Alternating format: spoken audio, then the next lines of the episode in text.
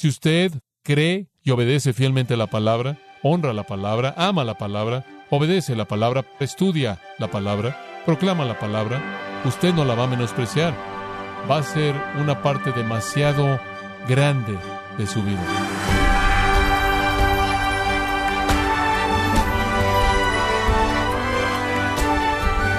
Le saluda su anfitrión Miguel Contreras, dándole la bienvenida a su programa Gracias a vosotros con el pastor John MacArthur.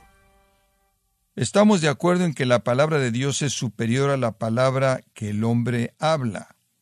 Pero ¿cómo debemos de tomar la palabra de hombres en el púlpito?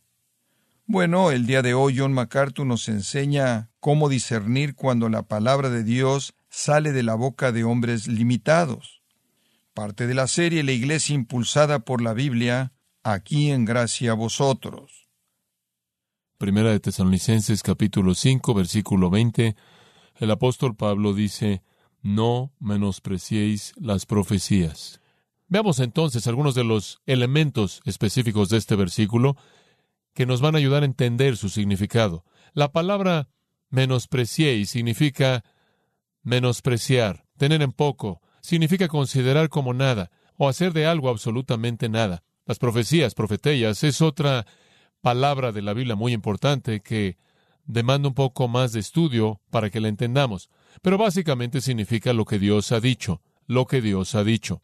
Ahora eso se divide en dos categorías, hablada y escrita, y quiero que usted entienda eso. La palabra profetellas, la cual es la palabra aquí, es usada en el Nuevo Testamento tanto para referirse para palabra hablada como para palabra escrita.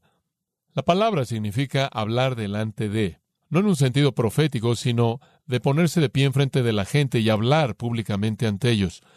Literalmente significa hablar públicamente, proclamar públicamente.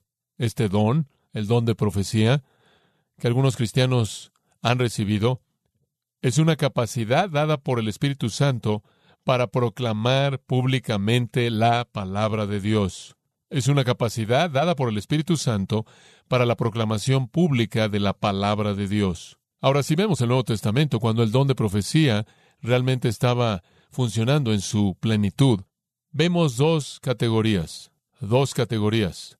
Algunas veces, cuando alguien ejercía este don, era revelación.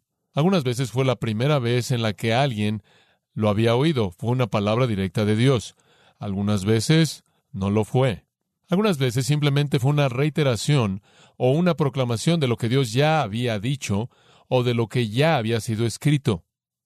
Pero la palabra profecía no necesariamente nos dice nada acerca de la forma, fuera revelación nueva o algo revelado antes, únicamente nos habla de la manera en la que era expresado. Es una proclamación pública.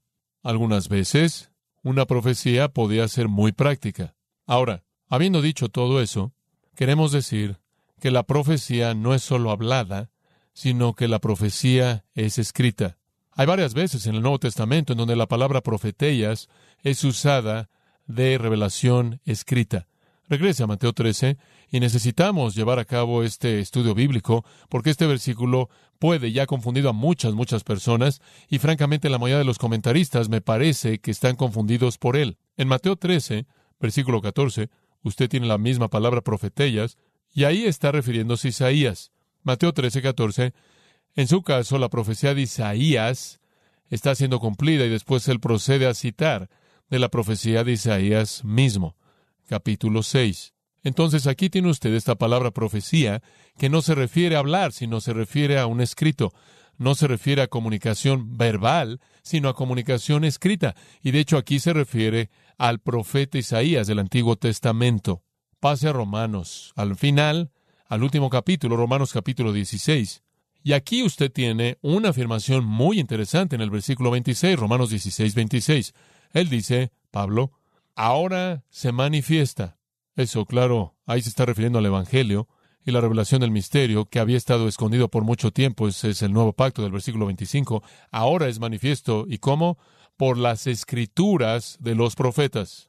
En otras palabras, estos hombres que escribieron las escrituras tuvieron un ministerio profético. Hablaron ante la gente. Escribieron ante la gente, le dieron la palabra de Dios a la gente, fuera en forma hablada y o en forma escrita. Entonces sabemos que la palabra puede referirse a hablar o puede referirse a la palabra escrita. Vaya segunda de Pedro por un momento. Segunda de Pedro 1. Él dice en el versículo 19, tenemos la palabra profética. Después en el versículo 20, él la define, la profecía de las escrituras, él la llama. La palabra profética, la profecía de las escrituras. Aquí está el mismo término de nuevo, y aquí se refiere a la escritura inspirada. Esa pequeña frase, profecía de la escritura, en el versículo 20, fue el término actual para el Antiguo Testamento como una unidad. Fue la palabra profetizada. El Antiguo Testamento entonces es el compuesto de la revelación profetizada. Las palabras de Pedro también incluirían el Nuevo Testamento, porque él dice, ninguna profecía antigua o nueva jamás fue traída por un acto de la voluntad humana, sino que hombres movidos por el Espíritu Santo hablaron por parte de Dios. Ahí él está hablando de la profecía como escritura escrita, escritura escrita. Observa Apocalipsis capítulo 1 por tan solo un momento, versículo 3. Usted simplemente lo puede oír si quiere. Hablando de Apocalipsis, Juan escribe, Bienaventurado es el que lee y los que oyen las palabras de la profecía. Y ahí él está llamando el libro de Apocalipsis la profecía, la profecía. En el último capítulo de Apocalipsis, tres veces Juan se refiere al libro de Apocalipsis como la profecía. La profecía, versículo 10, versículo 18, versículo 19. Ahora, haciendo todo eso a un lado, permítame resumirlo muy bien.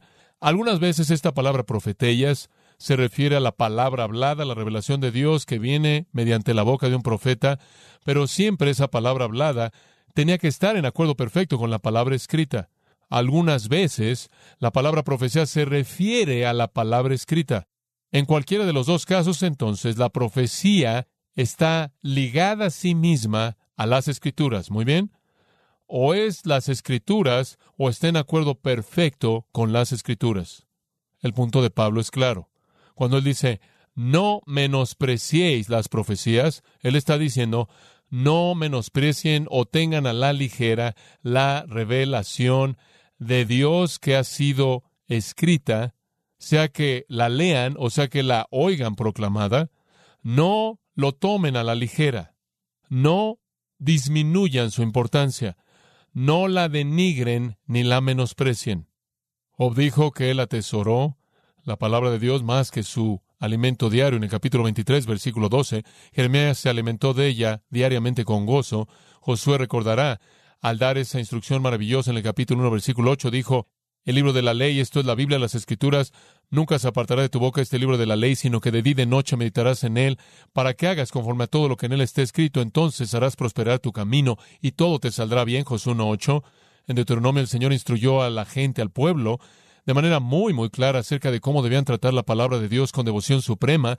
Él les dice estas palabras que yo te mando este día, Deuteronomio 6.6, estarán sobre tu corazón y las enseñarás a tus hijos y hablarás de ellas cuando te sientes en tu casa y cuando andes por el camino y cuando te acuestes y al levantarte y las atarás como una señal en tu mano y estarán como frontales en tu frente, y las escribirás en los postes de tu casa y en tus puertas.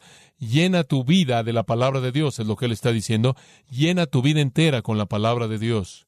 El Salmo 1 dijo, Bienaventurado el varón que no anda en consejo de malos, sino que anda en la verdad de Dios.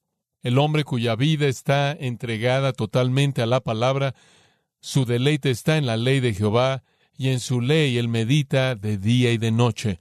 Ese es el hombre piadoso. No menospreciamos las escrituras, la exaltamos, la levantamos. Bienaventurados los perfectos de camino que andan en la ley de Jehová. Bienaventurados los que guardan sus testimonios y con todo el corazón le buscan. Salmo 119, 1 y 2. Oh, cuánto amo yo tu ley, dijo David. Ese mandato, entonces, nos lleva a una consideración muy seria de las escrituras. No denigren la palabra de Dios. Trátenla con respeto total, es lo que él está diciendo. Ahora, esto solo es posible para los cristianos. 1 Corintios 2.10 dice que Dios las reveló a nosotros mediante el Espíritu. Y después ahí en el versículo 14, 1 Corintios 2.14, pero el hombre natural, este es un hombre no convertido, una persona no cristiana, no percibe las cosas que son del Espíritu de Dios, porque para él son locura, y no las puede entender porque se han de discernir espiritualmente. La persona no regenerada no puede levantar las escrituras, no puede exaltar las escrituras apropiadamente. Martín Lutero dijo, el hombre no convertido es como una columna de sal, es como la esposa de Lot, es como un leño y una piedra, es como una estatua sin vida, que no tiene ni ojos ni boca, ni sentido ni corazón, hasta que él es convertido y regenerado por el Espíritu Santo. Fin de la cita. Lo mejor que el hombre o mujer no salva puede hacer es morder la madera de las escrituras sin llegar realmente a su núcleo. Kierkegaard, el filósofo danés, sugirió, creo, con una ilustración vívida, del enfoque equivocado a las escrituras, de ver las escrituras. Y él estaba viendo a todas estas personas en el mundo académico que se presentaban como eruditos bíblicos, y él dijo esto, un niño pequeño es disciplinado por su padre. Mientras que el padre va por la vara, el niño mete en la parte de atrás de su cuerpo, en la parte de sus pantalones, varias servilletas. Cuando el padre regresa y administra la disciplina, el niño no siente dolor, ya que las servilletas absorben el impacto de la vara. El niño pequeño representa a los eruditos bíblicos. Ellos acolchonan el impacto de las escrituras con sus léxicos, comentarios y concordancias. Como resultado de esto, las escrituras nunca les llegan como la palabra de Dios, habiendo anulado su poder al escudarse con todas sus herramientas académicas, de esta manera nunca oyen las escrituras como la palabra de Dios. Si quitaran sus libros, los cuales son necesarios cuando son usados de manera apropiada, como es ilustrado en la historia de la carta de amor, entonces las escrituras podrían llegarles como la palabra de Dios. Fin de la cita. Permitir que las sagradas escrituras nos penetren como la palabra de Dios es la obra especial del Espíritu Santo. Solo aquellos que tienen al Espíritu Santo pueden obedecer este mandato de no menospreciar la palabra de Dios. Usted tiene a personas en seminarios y universidades e iglesias por todo Estados Unidos y por todo el mundo que dicen ser estudiantes de las Escrituras, cuyas vidas están tan acolchonadas que la palabra de Dios no los puede tocar, cuyas mentes no tienen el conocimiento de la verdad, porque sus corazones no tienen al Espíritu Santo morando en ellos. Pero aquellos de nosotros que conocemos al Espíritu, que conocemos al Dios viviente, podemos entender la verdad y verla apropiadamente. Estas personas que niegan la veracidad, autenticidad, autoridad, inspiración, inerrancia de las Escrituras, únicamente revelan que están en violación del mandato, no menospreciéis las profecías. No menosprecien, no denigren, no piensen a la ligera de las Escrituras. De hecho, amados, si usted lo hace, no hay manera posible en la que usted pueda llegar a vivir la vida cristiana, porque el único mapa y brújula y manual que usted tiene son las escrituras. Lo único con lo que se va a quedar es el esfuerzo humano. Hacer obras buenas para tratar de ganarse su derecho de entrar. A menos de que el Espíritu vive en usted, y a menos de que usted exalte la palabra de Dios, no solo en la mente, sino también en obediencia, usted va a menospreciar las profecías y va a violar este mandato tan directo. Ahora, conforme llevamos esto a su conclusión, quiero hacerle dos preguntas. ¿Por qué es que no debo menospreciar las escrituras? ¿Por qué no debo hacerlo? Y simplemente le voy a dar esto de manera muy breve. Número uno, debido a su naturaleza esencial. Debido a su naturaleza esencial. Pero permítame tan solo hablar de su naturaleza como lo presentan sus propias afirmaciones. En primer lugar, tiene autoridad. Las escrituras tienen autoridad. Isaías 1.2 dice, Oíd cielos y dad oído, oh tierra, porque Jehová ha hablado. Cuando Dios hable, más vale que usted escuche, tiene autoridad. En segundo lugar, es infalible, es infalible. Y esto es a nivel colectivo, de manera total, en su amplitud. No le falta nada, no comete errores. Salmo 19.7, la ley de Jehová es perfecta. La ley de Jehová es perfecta. Es total, amplia, lo abarca todo y es perfecta. Y después me gusta usar la palabra inerrante. Mientras que es infalible en el todo, es inerrante en toda parte. Proverbios 30, 5 y 6 dice, Toda palabra de Dios es limpia, cada una, toda palabra, hasta la J y la tilde, la cual no será quitada, Jesús dijo. La palabra de Dios tiene autoridad. Cuando Dios habla, más vale que usted escuche. La palabra de Dios es infalible. Esto es, las escrituras en su totalidad no tienen error. Es inerrante, no tiene ni un error. En sus autógrafos originales toda palabra de Dios es pura. En cuarto lugar, es suficiente. Es suficiente. Tiene la capacidad de transformar de manera total el alma. El Salmo 19 dice, hacer del simple sabio traer gozo al corazón, alumbrar los ojos, es suficiente. Puede hacer del hombre de Dios perfecto, enteramente preparado para toda buena obra, puede hacerlo sabio usted para la salvación, 2 Timoteo 3:15 al 17, es suficiente para todo. Número 5, es eficaz, es eficaz. ¿Se acuerda usted de Isaías 55 que dice, así será mi palabra que sale de mi boca, no regresará a mi vacía, sino que hará lo que yo quiero? Es eficaz. Cuando Dios habla una palabra, sucede, se cumple. Y después, es determinante, es determinante. ¿Qué quiero decir con eso? Su respuesta a la palabra de Dios determina su destino eterno. El que es de Dios oye las palabras de Dios. Ustedes, por tanto, no las oyen porque no son de Dios. Cuando alguien viene y niega la autoridad, la infalibilidad, la inerrancia, la suficiencia y la eficacia de las Escrituras, lo único que hacen es revelar su condición espiritual. Porque si usted no oye las palabras de Dios, usted no pertenece a Dios. Jesús dijo eso. Si usted las oye, usted pertenece a Dios. Es determinante al afirmar el destino eterno de uno. Entonces, ¿por qué no debemos menospreciar las escrituras? Debido a su naturaleza esencial. Y en segundo lugar, debido a sus beneficios generosos. Debido a sus beneficios generosos. Las escrituras son la fuente de la verdad. Juan 17, 17, Jesús dijo, Tu palabra es verdad. Oh, qué gran, gran realidad es esa. Tu palabra es verdad. Es la fuente de felicidad, en segundo lugar. Es la fuente de felicidad. Proverbios 8:34 dice, Bienaventurado feliz es el hombre que me oye. Juan dijo en 1 Juan 1:4, Estas cosas os he escrito para que vuestro gozo sea cumplido. Lucas dice, Bienaventurado, feliz es el hombre que obedece la palabra. Lucas 6, 47 y 48. Lucas 11, 27 y 28. Eso está por todas las escrituras. Apocalipsis 1, 3. Bienaventurado, feliz es la persona que lee este libro. Es la fuente de gozo y felicidad y bienaventuranza. En tercer lugar, es la fuente de victoria. En mi corazón he guardado tus dichos para no pecar, dijo el salmista.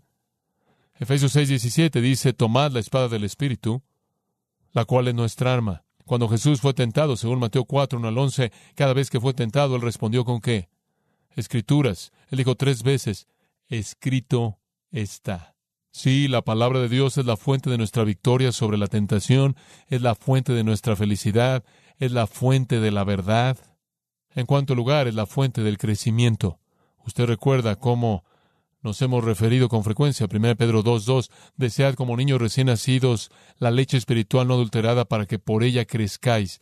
La palabra es la fuente de nuestro crecimiento. Spurgeon tuvo una gran palabra. Él dijo, es la palabra la que poda al cristiano, es la verdad la que lo limpia. Las escrituras, cobrando vida y poder por el Espíritu Santo, y eso es verdad. La palabra limpia, purifica y es la clave para crecer. Esa es la razón por la que en Juan 15 Jesús dijo, la palabra es como un cuchillo que poda, corta las ramas inservibles para que el poder del crecimiento pueda alcanzar a las áreas productivas. La palabra es la única fuente de verdad, la única fuente de felicidad, la única fuente de victoria, la única fuente de crecimiento. En quinto lugar, la única fuente de guía. El Salmo 19.8 dice que la palabra es recta y lo que significa es que presenta un camino recto es un camino recto por el cual andar. Y después en el Salmo 119, 105 dice, es una lámpara ese camino, es el camino, es la lámpara que ilumina el camino, es el camino por el que debemos caminar, nos hace sabios, revela la voluntad de Dios. Y después, en sexto lugar, es la fuente de esperanza. Es la fuente de esperanza. Una y otra y otra vez en el Salmo 119, el salmista dice, tengo esperanza en tu palabra, tengo esperanza en tu palabra, espero en tus ordenanzas lo cual significa las escrituras. Entonces la palabra de Dios es la fuente de verdad y felicidad y victoria y crecimiento y guía y esperanza y probablemente podremos añadir mucho más a esa lista, pero usted entiende la idea. No es sorprendente que debe ser más deseable que la miel y que la miel que destila del panal y el oro, inclusive que el oro refinado, ¿por qué entonces la buscamos? Debido a su naturaleza esencial y sus maravillosos beneficios generosos. Después, un último punto. ¿Cómo debemos buscarla? ¿Cómo puedo asegurarme de que no la menosprecio? Muy simple. ¿Cómo puede usted estar seguro de que no menosprecie las escrituras? Escuche con atención. Número uno, créala. Créala. Ahí es donde comienza. Jesús dijo una y otra vez a la gente, créanme, crean lo que yo digo. Y en Juan 5:24 él dijo, de cierto, de cierto os digo, el que oye mi palabra y cree en el que me envió, tiene vida eterna y no vendrá condenación. Créala. Otra manera de decirlo es decir, recíbala. Pablo le dijo a los tesalonicenses, estoy tan agradecido de que cuando les prediqué la palabra de Dios, la recibieron como es la palabra de Dios. En segundo lugar, honrela. Honrela. ¿Qué queremos decir con eso? Exáltela, levántela. ¿Cómo hace usted eso? En obediencia. En obediencia. No sea un charlatán de la palabra, 2 Corintios 2.17. No use la palabra para manipular para sus propios fines. Él dice en 2 Corintios 4.2, algunas personas adulteran la palabra de Dios, pero ustedes deben honrarla, exaltarla, atesorarla. En tercer lugar, ámela. David dijo en el Salmo 119, como mencioné antes, oh, cuánto amo yo tu ley. Y después, conforme usted llega al final del Salmo 119, simplemente hay muchas afirmaciones repetidas con ese mismo pensamiento en mente. Tu palabra es muy pura, Salmo 119, 140. Por tanto, tu siervo la ama. Afecto profundo, deseo profundo. De eso estaba hablando Pedro cuando él dijo, así como un bebé desea, ustedes deben desear. Después, obedézcala. Esa es la cuarta, obedézcala. De hecho, la burla más grande que usted puede ofrecerle a las escrituras es decir que usted la cree, pero no la obedece. Si perseveráis y continúan en mi palabra, son mi discípulo real. Si usted dice que permanece en Cristo, debe andar como Él anduvo. ¿Y cómo anduvo Él? En obediencia perfecta a la palabra de Dios. Jesús contó la historia, recordará usted, acerca de las dos casas y una fue derribada en el diluvio, Mateo 7, y una permaneció en pie. Y la diferencia fue que una persona no hizo la voluntad de mi Padre, y la otra hizo la voluntad de mi Padre. Número 5, pelé por ella. Judas 3, contiende ardientemente por la fe. Involúcrese en la batalla por la Biblia. Número 6, estudiala. Estudia, Pablo dice, para presentarte aprobado a Dios como obrero que no tiene de qué avergonzarse, que usa bien la palabra de verdad, sea como los vereanos nobles que escudriñaban las escrituras diariamente para ver si estas cosas eran así, sea como Apolos, de quien se dijo que era poderoso en las escrituras, que la palabra de Cristo mora en abundancia en usted, Colosenses 3:16, finalmente proclámela, proclámela. Si usted cree y obedece fielmente la palabra, honra la palabra, ama la palabra, obedece la palabra, pelea por la palabra, estudia la palabra, proclama la palabra, usted no la va a menospreciar. Va a ser una parte demasiado grande de su vida. Al cerrar estaba leyendo una pequeña nota de Martín Lutero y cómo le estudiaba la Biblia. Él dijo, yo estudio mi Biblia como recojo manzanas. Sacudo el árbol entero primero, para que las más maduras caigan. Después sacudo cada rama y cuando he sacudido cada rama, sacudo cada rama pequeña, y después sacudo cada rama más pequeña, y después busco debajo de toda hoja. Escudriño la Biblia como un todo, como si estuviera sacudiendo el árbol entero. Después sacudo toda rama, estudio libro tras libro. Después sacudo cada rama más pequeña, le doy atención a los capítulos. Después sacudo cada ramita, o un estudio cuidadoso de los párrafos y las oraciones y las palabras y los significados. La palabra es un libro tan excepcional. Cuando estoy cansado, la Biblia es mi cama. O en la oscuridad, la Biblia es mi luz. Cuando tengo hambre, es mi pan viviente. O cuando tengo miedo, es la armadura para la pelea. Cuando estoy enfermo, es medicina que cura. O cuando estoy solo, ahí encuentro a muchos amigos.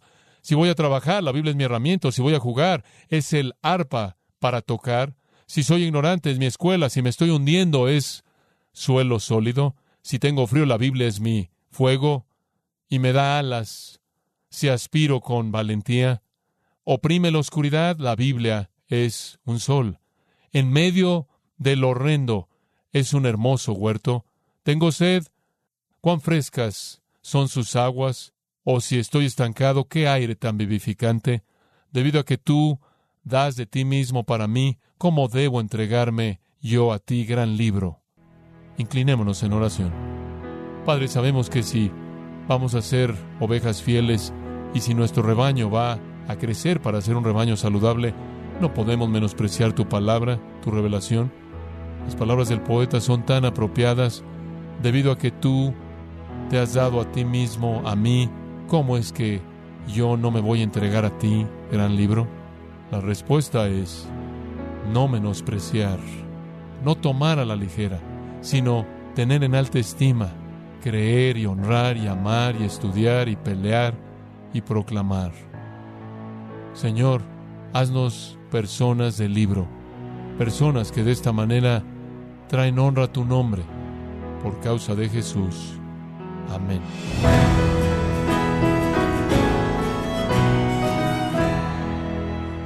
John MacArthur nos mostró que la palabra de Dios es infalible, suficiente y efectiva, es una fuente de crecimiento y esperanza que debemos amar y estar listos para luchar por ella.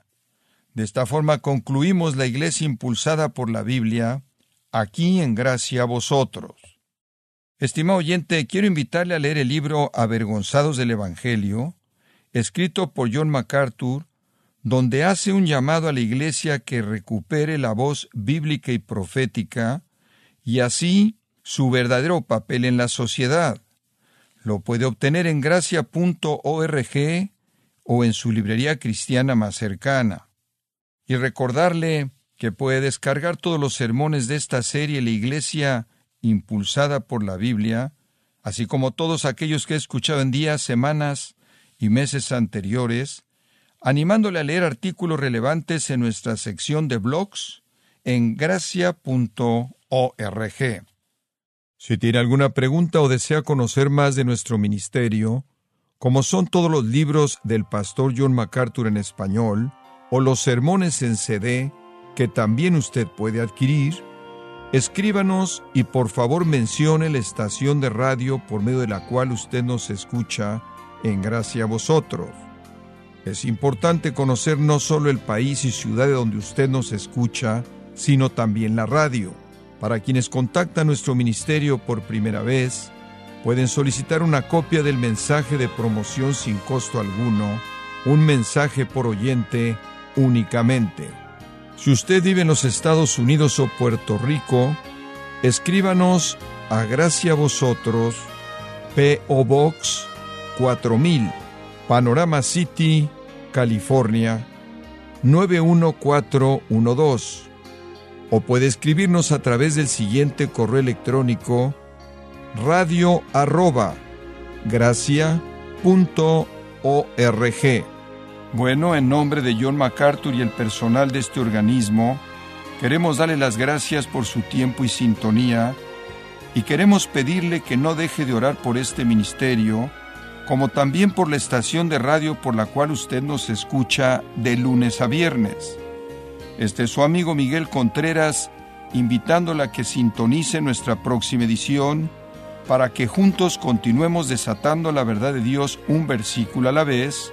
No se lo pierda, aquí en Gracia a Vosotros.